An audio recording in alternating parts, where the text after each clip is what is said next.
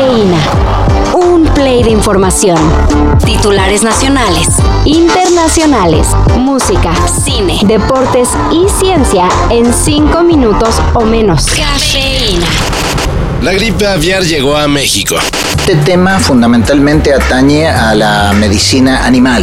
Es decir, eh, se llama gripe aviar porque afecta a una multiplicidad de aves, generalmente son aves eh, salvajes. Pero no hay mucho de qué preocuparse. Por el momento. La enfermedad causada por el virus H5N1 fue detectada de un ave silvestre, así que nada fuera de lo común, salvo que en nuestro país no se había reportado caso alguno.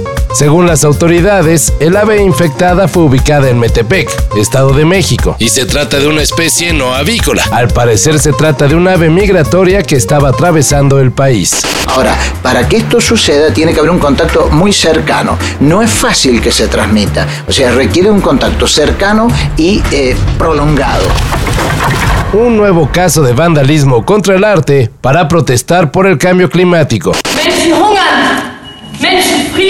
Menschen sterben! Opa, was war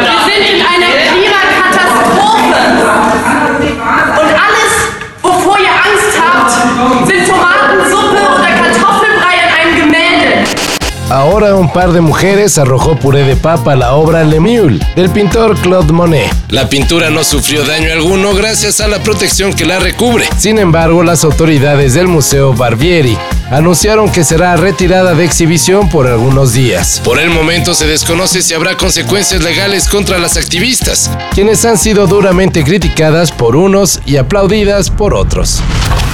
Eh, bueno, siempre te da, te da ilusión, lo celebra todo el mundo, eh, piensas que estás dentro, pero bueno, eh, cosas del fútbol ya somos los frente.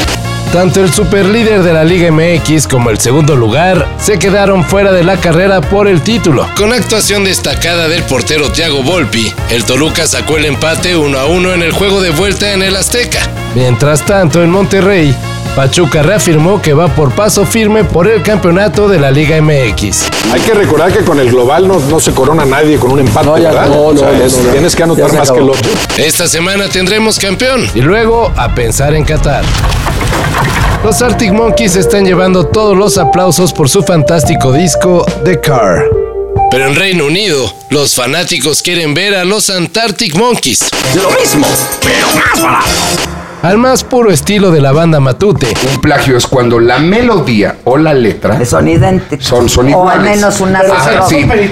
En tierras inglesas se ha popularizado un grupo tributo de los liderados por Alex Turner. Y no crean que nomás es una banda que toca en un bar. No, tienen fechas agendadas en todo Reino Unido y hasta en algunas partes de Europa. Todo un fenómeno que lejos de ver encima una demanda, hasta tienen la bendición de gente cercana a los Arctic Monkeys.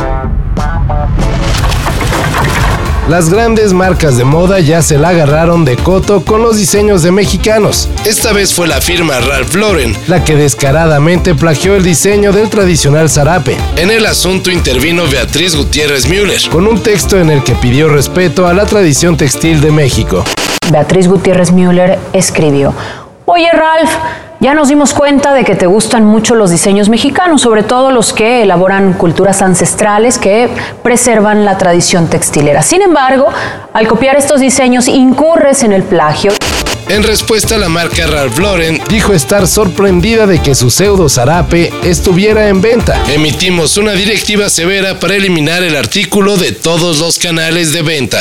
Así que habrá investigación para ver por qué la prenda llegó a estar en tiendas. Todo esto y más de lo que necesitas saber en sopitas.com. El guion corre a cargo de Álvaro Cortés y yo soy Carlos el Santo Domínguez. Cafeína. Un shot de noticias para despertar. Lunes a viernes por sopitas.com. Y donde sea que escuches podcasts.